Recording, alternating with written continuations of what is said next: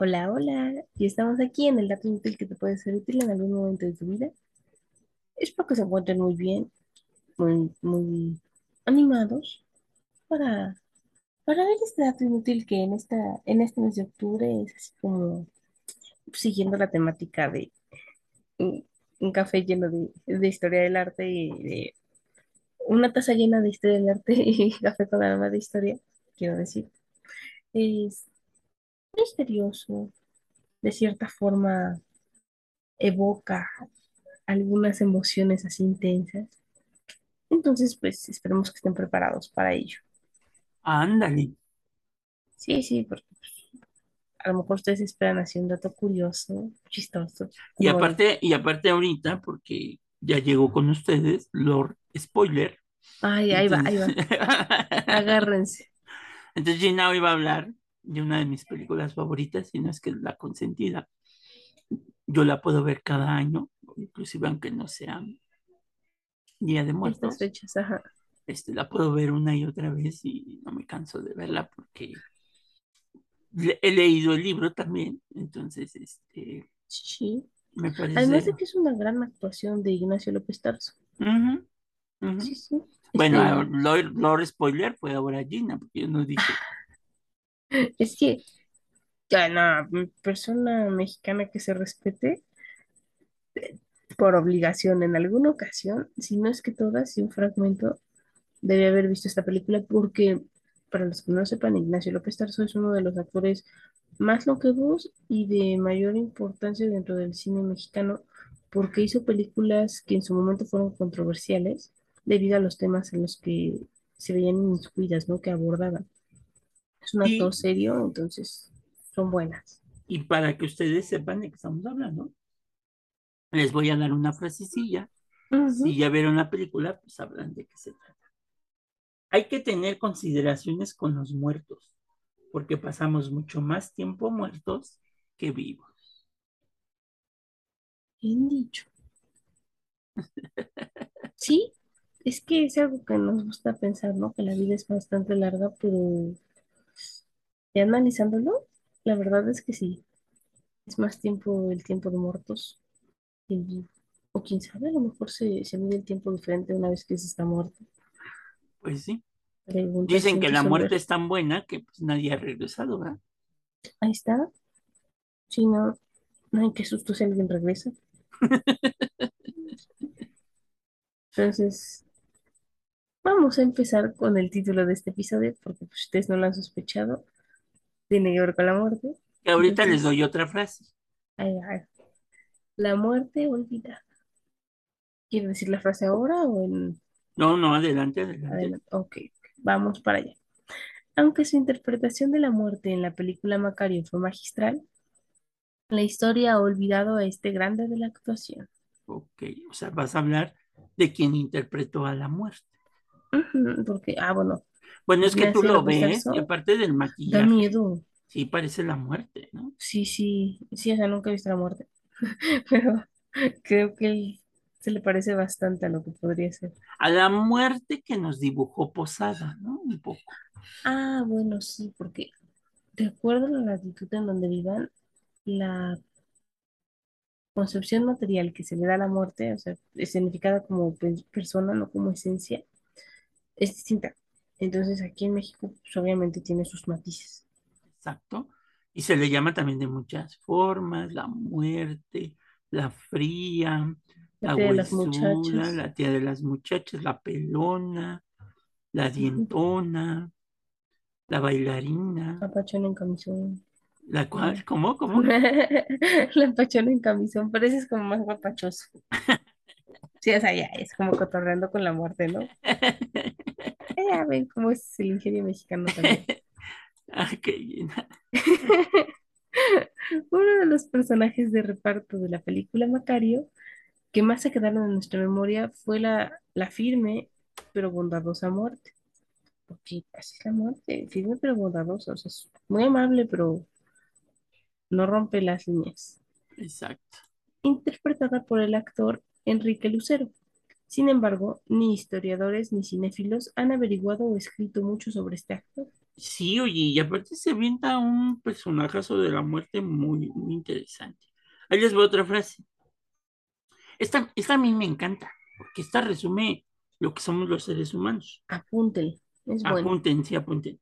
Cuando nacemos, ya tenemos nuestra muerte escondida en el hígado o en el estómago o acá en el corazón, que algún día va a pararse. Es que es cierto, la única garantía que se tiene al momento en el que llegamos a este mundo es que nos vamos a morir. Pues sí, Es el precio de vivir. es el precio de vivir. Ay, se me sonó como a telenovela de, No, es que es en 2. serio. Ay, que tenerlo. No, salió del fondo de mi alma, pero es que es la verdad. O sea, queremos que vamos a vivir por siempre y no. O sea, ese siempre podría ser segundos en la historia del mundo. Entonces, Que, que a la par de Ignacio López Tarso, quien es Macario, que si quieres explicarles quién es Macario, así en grandes rasgos, Gina. Ah, bueno, la película se llama Macario, porque habla acerca de Macario, que es interpretada en esta ocasión por Ignacio López Tarso. Es una persona. eh, los sociales actuales dirían que esta película es hasta ofensiva en cierto punto por cómo se refieren a él en varias de las ocasiones. Sin embargo, no podemos ocultar que en un momento de la historia de México, por lo menos, sí se llegaba a decir de forma despectiva a las personas con orígenes indígenas que eran indios, o sea, en tono despectivo. Entonces, eh, muchas ocasiones dentro de la película se refieren a él como un indio. Sin embargo, Macario es una persona con raíces indígenas que pues es un hombre, o sea, no, no es joven, no es viejo, es un hombre de unos cuarenta y tantos, pongámoslo así. Este, que bueno, pues como se pueden imaginar, al ser una persona que, que pues viene de una familia indígena, no tiene tantos recursos.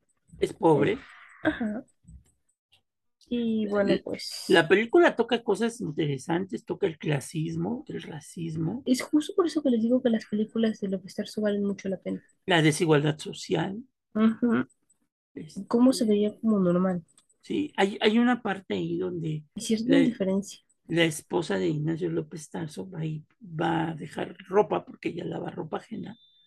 Entonces va a entregar la ropa y le dice a la criada, de, así se le dice, no es despectivo, Sí, no, es despectivo, nos estamos eh, adhiriendo a lo a que la, dice la cinta. película. Una vez aclarando que así se, se decía en algún momento en la historia de México. Exactamente, entonces le dice que, que si le van a dar para su calaverita. Y entonces este, la, la persona le responde, eh, ustedes los pobres siempre están pidiendo para todo, ¿no? Entonces, este, déjame ver qué te puede dar la, la, la patrona, ¿no? Entonces habla sobre eso y sobre todo la parte de la muerte. Hay mucha gente que no entiende el final de, no se los vamos a contar, pero hay mucha gente que no entiende el final de Macario, ¿no? Este, si fue verdad, si fue un sueño, si fue... Mucha gente no lo entiende el final, pero, pero bueno, eh, el personaje de la muerte que interpreta Enrique Lucero, pues poco ha sido estudiado. Realmente quien se lleva los Las estudios, palmas. pues es Ignacio López Tarso, ¿no? Y no es para menos. Sin embargo, yo pienso que justamente no se ha analizado con mayor óptica el personaje de, de Enrique Lucero precisamente por quién es, ¿no? A quién está buscando la muerte. Que si bien dicen que los mexicanos coqueteamos con la muerte y de repente nos reímos, sí llega a ser un tema que no a todos les encanta abordar, ¿no? Sea, es, rudo hasta cierto punto. Entonces, quizás por eso es que no, no Yo, se, se ha visto este personaje con yo, mayor yo creo que para que no nos duela la muerte, Cotorreamos. exacto, hay, Reímos hay, para no llorar. hay- no, nunca falta el, el sketch donde están en el funeral y están contando el famoso chiste del perico, ¿no? Sí, o sea, perico. sí, o sea, no es, no es un chiste en específico, pero la temática es sobre un perico, ¿no? Ok. Esa es una. Dos, los que han estado en un velorio en México, es una cosa maravillosa porque Pasa de todo. pasa de todo, desde cómo vas vestido, te critican, Ay, sí. eh, los familiares que no se hablan y se dividen en bandos, Sí. Ustedes Es, pueden ver eso. eh, el- en, por ejemplo, antes en las vecindades se velaba la gente, no era tanto en las funerarias, sino se velaba la gente en la vecindad. Ah, porque hasta eso ha cambiado con la modernidad, ¿eh? ¿Cómo, cómo se vela un muerto? Antes era en su casa y actualmente ustedes pueden rentar, arrendar un- Sí, una un- capilla dentro una de una capilla funeraria. dentro de una funeraria. Este, porque pues no había mucho dinero, alcanzaba nada más para el cajón de madera. Y este, y la comunidad de la vecindad se cooperaba, ¿no? Para comprar el pan, el azúcar, y no puede faltar, pues, el café con piquete. Cuando les digan, ¿quieres un café con piquete? Pues es que le van a poner un chorrito de tequila, ron o, o pues lo que haya, A veces un poquito más, ¿eh? De. Aguardiente, etcétera, etcétera. Entonces, este, pues también de eso nos habla un poco la película, ¿no? Entonces, es muy interesante lo que, lo que, lo que manifiesta esta película para pues, los mexicanos, ¿no? Así es. Sí, sí, porque si bien la muerte es el personaje principal, no se habla tanto de ella, sino de los acontecimientos que pasan alrededor de la muerte de una persona, Es exactamente. que es lo que todos vemos cuando nos enfrentamos a ella. Yo, yo siempre decía que el personaje principal era el guajolote. Entonces, Se puede decir que sí.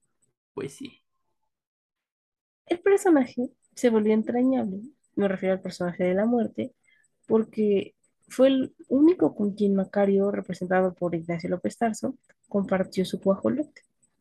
El que dice el profe es el protagonista principal de nuestro elenco. En agradecimiento, la funesta entidad le regala al hambriento leñador un menjurje para salvar a los moribundos. sí, bueno, cuando Macario va a, Macario pues no había comido, él siempre tenía que dejarle su plato a sus hijos, tenía bastantes. Entonces un día su esposa, esto sí se los vamos a contar, un día su esposa Para que se queden picados. se roba de una de las casas a donde lleva la ropa lavada un guajolote, porque su única ilusión de, de Macario, ah, porque Macario hace una promesa que no va a volver a probar bocado hasta que no se pueda comer él solo un guajolote. Entonces no come, no Aguante el come. hambre y todo. Sí, exactamente. Entonces la esposa se roba el guajolote y se lo lleva para cocinarlo, pero sin que lo sepan los hijos, porque sabe que si los hijos se enteran que hay un guajolote, Van a creer. van a querer comer, ¿no? Pues, ¿Y ustedes saben cómo es el hambre? Dicen que el hambre es canija y más que el que se la aguanta, ¿no? Entonces, imagínense qué tan canijo era Macario. Entonces Macario es un leñador y cuando ya se va al bosque, su esposa a escondidas le da el guajolote. Y entonces Macario se va muy contento. Y primero se le aparece un charro con espuelas y todo lo demás, que es la figura del diablo. Sí, Entonces le dice, aquí se representa el diablo así. Si es sí, un charro que no los ve, corran. si, si No su le charro sin cabeza corra. También. Sí, si es un charro, pero les da malas vibras, aléjense. Y no tengan miedo cuando en un antro en México les digan, ¿quieres un charro negro? Porque es una bebida este, muy particular con mucho tequila. Entonces, o hay algunos que se creen muy, muy, y este, les dicen a, a sus esposas o novias, este, ¿para qué pediste ayuda si aquí está tu charro negro para, para espantar a todos, ¿no? Entonces, este, Nunca falta. eh, nunca falta. Entonces, se le aparece el diablo y le dice, lo tienta, que ahí es una tentación, y le dice que si él le da una alita, nada más una alita, él le va a regalar todos sus botones de oro.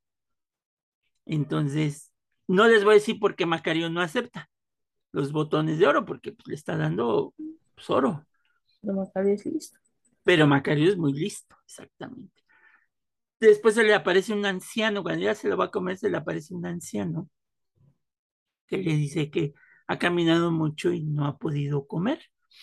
Entonces, Macario, que sigue siendo muy listo, le dice, le dice a ese personaje que es Dios, el Dios católico, le dice, ¿cómo se te ocurre a ti pedirme algo si, si, si tú eres dueño de todo, ¿no? Entonces, pero pues no es dueño de las cocinas para que le hagan su guajolote con, este, con mole, ¿verdad? y por último, llega el momento en que se le... Ah, bueno, no, no les vamos a decir qué pasa con, con el personaje anciano. ¿A qué reflexión tan profunda llega Macario? Porque llega una reflexión. Y por último se le, se le aparece la muerte. Y entonces Macario ahí sí decide compartir, como ya lo dijo Gina, la mitad del guajolote. Y a, su brazo a torcer. Exactamente. Y a cambio de eso, pues la muerte le da un menjurje, que es aquí una pócima, este, para curar a los enfermos. Pero le da una indicación que si él, muy importante. y es la más importante, que si él está parado en la cabecera, el cristiano al que le va a dar el menjurje se va a salvar, o sea, no se va a morir. Pero si lo ve parado en sus pies, este, pues pelas ya. Ese sí se va a morir aunque le dé el menjurje. No gaste ni siquiera. Entonces, llega, hay una escena donde llega un viejito que ya pelas, ¿no? O sea, está a punto de colgar los tenis. Y Macario le da el menjurje y se alivia. Es más, hasta empieza a haber envidias, es otro tema que habla la película, la envidia del carpintero que ya no puede hacer cajas para los muertos, porque Macario está salvando a la gente, y el doctor, porque la gente deja de ir con el doctor para que Macario los ayude. Los ayude ¿no? Hasta, ahí, pues. hasta ahí les vamos diciendo. Entonces, que preferían, ¿no? Alguien que salve de la muerte así y que ya está comprobadísimo, o alguien que pues está zaroso, si sí o si no. Pregunta interesante. Macario fue el primer film mexicano nominado a Mejor Película Extranjera, aunque hubo críticos que no la trataron muy bien. Quiero decir que no trataron bien a la cinta. Este fue el caso de Emilio García Riera, quien la calificó de una producción carente de ideología. La mala evaluación también alcanzó al personaje de Enrique Lucero, quien fue tachado de ser una copia de la muerte que aparece en el séptimo sello de Ingram Bergman. Pues yo no lo veo así, pero pues cada quien, ¿no? Su visión. Sí, digo, su, opinión es muy válida. Sin embargo, no desacredita la de nosotros, ¿no? Hay una, hay una frase que dice cuando Macario le está repartiendo el guajolote a la muerte, le dice, ¿no tienes hambre? ¿Hambre? Le contesta la muerte, ¿hambre? Si no he tenido otra cosa en toda mi vida. Pues sí, porque pues, es la muerte. ¿no? Entonces, hay que ser amables hasta con la muerte. decimos, y, creo que en estos episodios ha sido muy reiterado, ¿no? Pero sean amables con todos, no cuesta nada. Y nunca se sabe qué puede, ¿Qué puede pasar de esta amistad. No obstante, los años le han dado un trato mejor a Macario, ya que en 1994 la revista Somos la incluyó en la lista de las 100 mejores películas del cine mexicano pese al reconocimiento de la crítica, pero sobre todo los mexicanos, no se sabe casi nada Enrique, de la vida de Enrique Lucet. De lo poco que se conoce, que nació el 9 de octubre de 1920 en algún punto de Chihuahua, que luego se mudó a Argentina, en donde en 1949 se dio la oportunidad de participar como actor en las películas La historia del tango y después en La voz de mi ciudad pero como se puede ver, se desconoce su origen familiar o si tuvo estudios. Fíjate, yo pensé que era pues, mexicano, mexicano. No, pues al parecer sí tenía raíces este, argentinas. Argentinas. no sabemos cómo se, sentía él, ¿no? Si más argentino que mexicano o más mexicano que argentino. Es más, no sé, incluso porque pues, no, no he confirmado el registro de si él estaba visto ante los ojos legales como mexicano o como argentino. Y ahí te va otra frase. Esta es la humanidad. Aquí ves arder las vidas tranquilamente. A veces soplan los vientos de la guerra, los de la peste, y las vidas se apagan por millares al azar. Sí, sí, sí. Es que a veces cuando tenemos un ser querido que ya murió, pensamos que somos los únicos en el mundo que ha experimentado o que está experimentando en ese momento. No es cierto. La muerte se presenta en todos lados y de repente pueden ser un millar de personas las que están sufriendo el mismo dolor que tú por haber perdido a alguien. Y como dicen por ahí, decía mi abuela, cuando menos te lo esperas. Y sobre todo con quien menos te lo esperas, ¿sabes? Exactamente. Tú puedes ver a una persona que a mí me toca ver personas que ya dices, no, este ya Ya en cualquier momento. en cualquier momento y, y, y salen avante. Y quien estaba, quien decías, ay, pues nada más lo van a operar de, de una pequeña hernia en la columna No pasa nada. y pelas, ¿no? Sí, es que nadie tiene la vida comprada, ¿no? Incluso gente que ni siquiera lo operan, que estaba bien, lo viste en la mañana y en la noche ya no. Hay una escena también ahí muy interesante cuando ponen a prueba los poderes de Macario, los de la Inquisición, y meten en una, en una celda a los a, a- a presos enfermos, este, y sobre todo meten al condenado a muerte. Entonces, este, y al verdugo. Entonces el verdugo dice, no me dejen con este brujo, no me dejen con este brujo, y empieza a llorar y a llorar y a llorar. Y entonces Macario va pasando por cada una de las camas y pues obviamente se le aparece la muerte en la cabecera, ¿no? Y justo cuando llega con el condenado a muerte, el que va a ser ahorcado, uno pensaría que pues ya está la condena y todo, que la muerte pues se va a parar en, en los pies, ¿no? De, del personaje. ¿Y qué crees, Gina?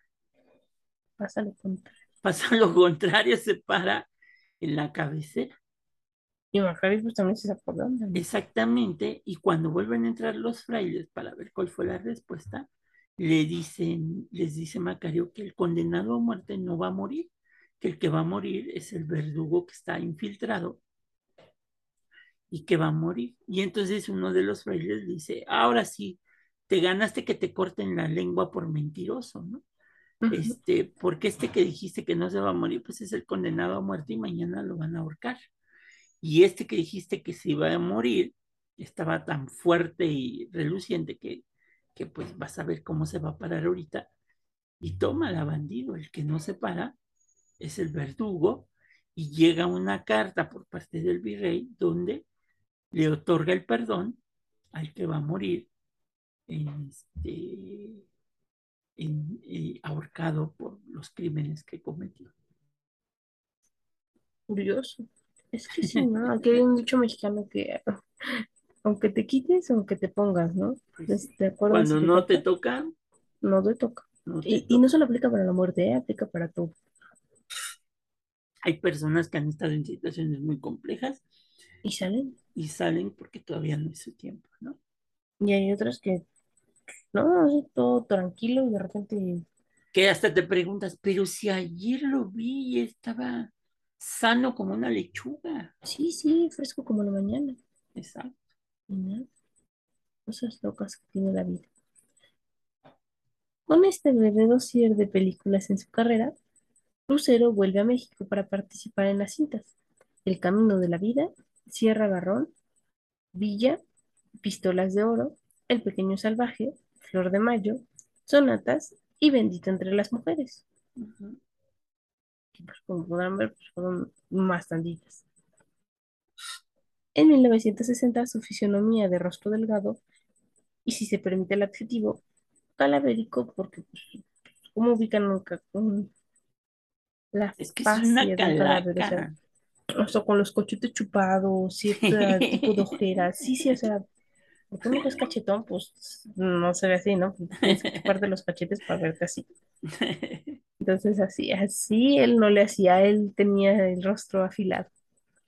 Lo llevó a ser elegido por el director Roberto Gabaldón para interpretar a nada más y nada menos que la muerte en este film de Macario.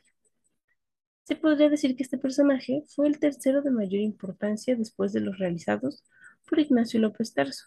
Este personaje nos referimos a Macario y el de Pipina Pellicer, que es la esposa de Macario. Sin embargo, el nombre de Enrique Lucero no apareció en el cartel oficial de la película, aunque su papel podría considerarse eje en la cinta, porque todo versa en la muerte. El destino de, la vida de Macario y de todas las personas que toca en su paso por ella, pues es la muerte. Pero bueno, así lo decidieron, ¿no? Las personas que imprimieron el cartel, el cartel oficial. Por fortuna, su interpretación en Macario le valió al actor chihuahuense el reconocimiento y la consecuente consideración para papeles en México, Estados Unidos e incluso Alemania. Destacan Cananea, que, ay, Cananea, que es denuncia de un hecho vergonzoso en donde hace el papel del cura Enrique Mesa, quien Canoa, incita Gina, canoa. Canoa. Es cierto, estoy, ¿qué dije? Canoa. De hecho, en alguna ocasión previa hemos hablado de esta cinta. No, no hemos tocado directamente, pero sí se ha sido tema de otro podcast. Y si ustedes nos han escuchado previamente, saben que así ha sido, porque pues, sí, sí se dio el tema. Destacan Cananea, que es una cinta que denuncia un hecho vergonzoso. Canoa, Gina, Cananea, canoa. ay Dios mío, les digo, yo estoy pensando en otras cosas. Canoa. ¿Quién denuncia un hecho vergonzoso en donde hace el papel del, del cura del pueblo, Enrique Mesa, quien incita al linchamiento de unos jóvenes universitarios de visita en Puebla? Todo el estado de Puebla que te oye está a punto de No, hincharte, por favor, no me linchen personas poblanas, yo los quiero mucho. En serio. En serio, porque sí, Puebla y yo tenemos una relación especial. Esto fue un desliz terrible, un desliz. inclusive Enrique Lucero, tú ves fotos, por ejemplo, de Enrique Mesa, el cura de, de Canoa, y Enrique Lucero es como una copia ujú. del cura, o sea, idénticos. Y yo creo que después mandado de. Macario, eh, Can- Cananea, diría yo. Canoa, yo creo que es la película de las más importantes que va a tener Enrique Lucero. Bueno, aquí está la opinión experta. Y es que, pues, sí, el profe es de esas personas que sí ve cine de culto, cine que pasan en la Cineteca Nacional. Entonces, podríamos decir que sí, sí, tiene varias andanzas. Es una buena recomendación. Sí, porque yo, pues, la verdad, veo más cine comercial, para que les miento. Aparte fue una tragedia lo de Canoa, ¿no? Ya hablaremos, ya hablaremos. Llegará su momento, pero sí, sí lo fue. Mientras que en Estados Unidos participa en películas de época como The Wild Bunch, The Butch, uh, Cassidy and the Sundance Kids, uh, Two Malls for the Sister Sarah, The Long Goodbye y la alemana, la película alemana, Aguirre, de, espero pronunciarlo bien. Der Sonnengott, ¿no? Ese. ¡Ay! ¿Vieron el alemán del profe? ¡Qué bárbaro! Pues no sé si esté bien, pero pues ahí va. Sonó muy auténtico. Ok. Entre otras 40 películas, más aproximadamente que tú. Tiene una película ahí ya cuando ya estaba muy grande, ¿Sí? de los años 80, que se llamó El Ángel del Barrio. Resulta que ella es el papel de un boxeador y entonces este boxeador tiene la desgracia de que un golpe que le da a su contrincante lo mata. Uh, Entonces él a partir de ese momento para limpiarse esa mancha deja el boxeo pero se dedica a trabajar para mantener a ese niñito que quedó huérfano, este boxeador. Entonces él junta dinero y junta dinero y se lo da a su mamá, quien a su vez le paga pues, sus estudios, pero pues el niño trae en la sangre el ser boxeador Ay, no. este, y se convierte en boxeador y maltrata mucho a este, se llama Ángel, por eso se llama el Ángel del Barrio, Ujú. que vende globos, inclusive vende globos, y lo maltrata muchísimo al grado de que le dice que no quiere verlo cerca de su mamá.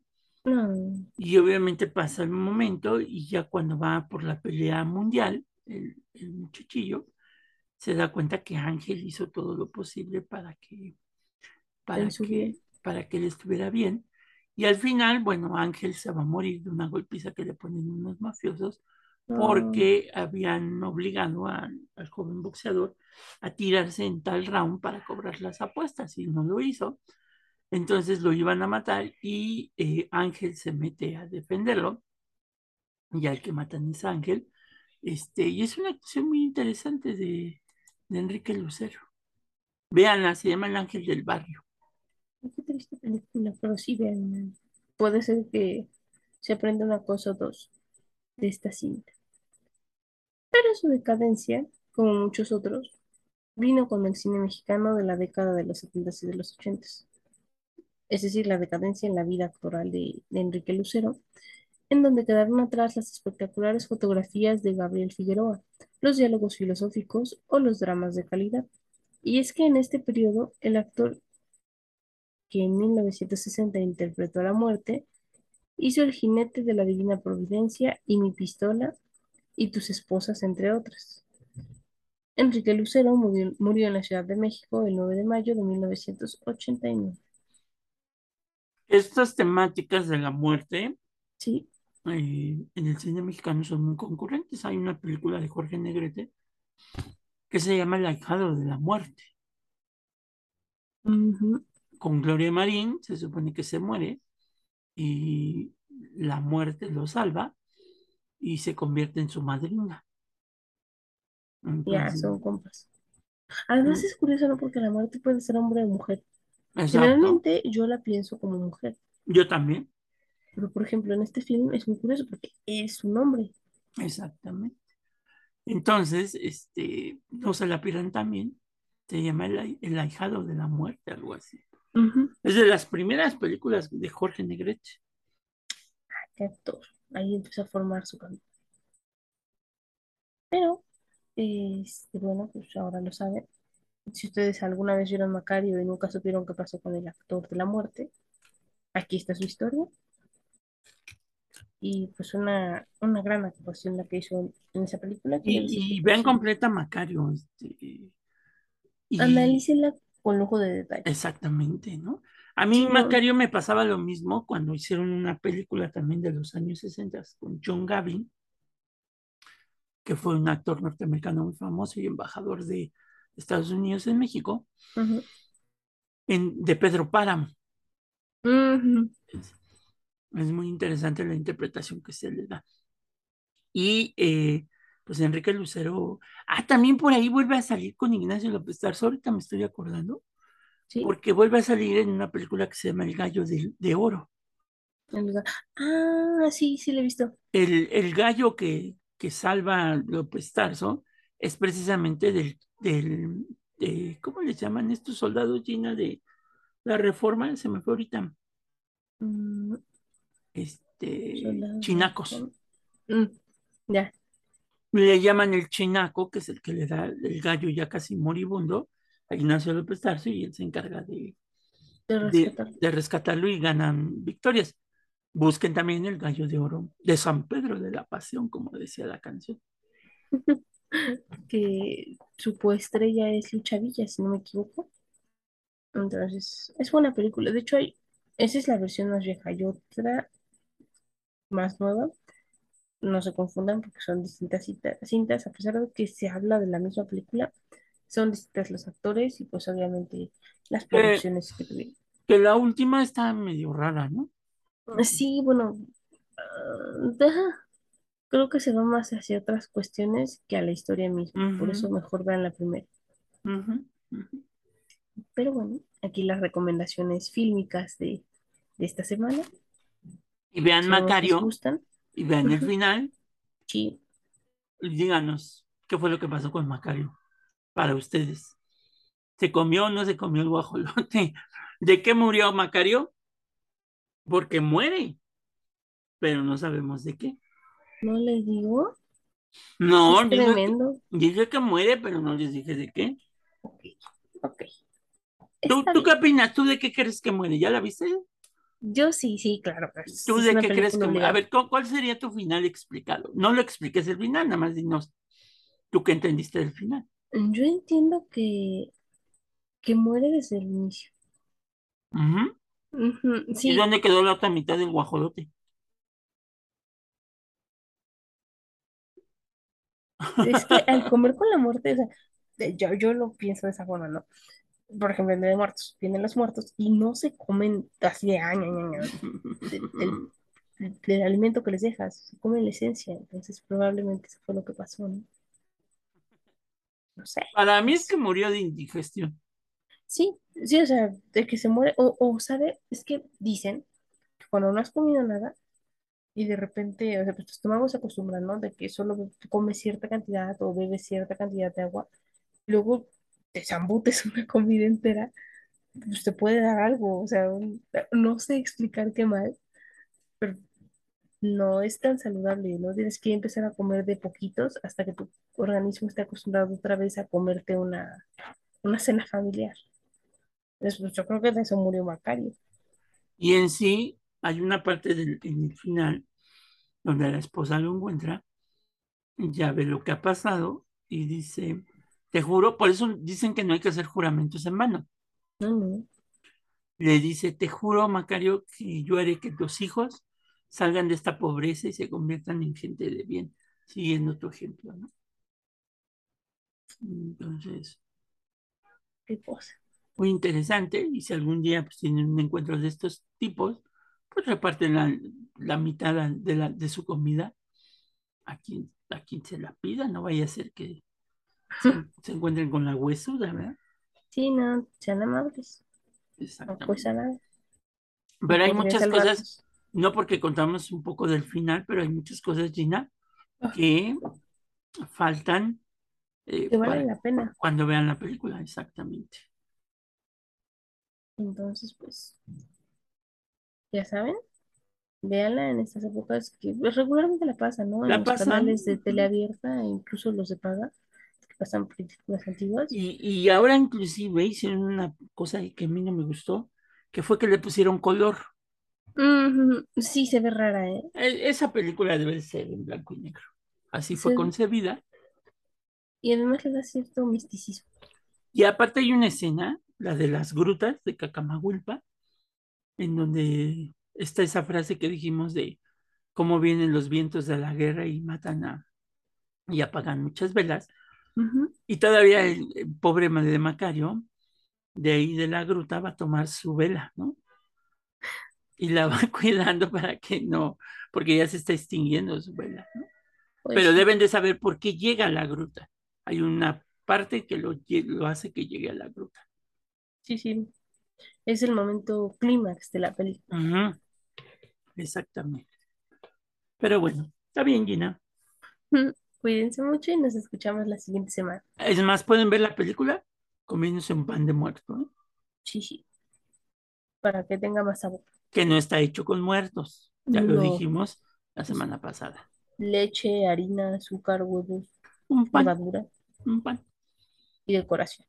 Que les digan, le echamos ceniza de muerto. Ajá, sí, ahorita. No, no. Puede ser azúcar pintado. Así Que que- no les quieran dar este gato por liebre. que ahora si van a las panaderías y les dicen que venden huesitos, no van a pensar que son huesos, sino ahora están haciendo Restos óseos de alguien. No. exactamente, están vendiendo los pedacitos de pan del, del, del pan de muerto, los puros huesitos.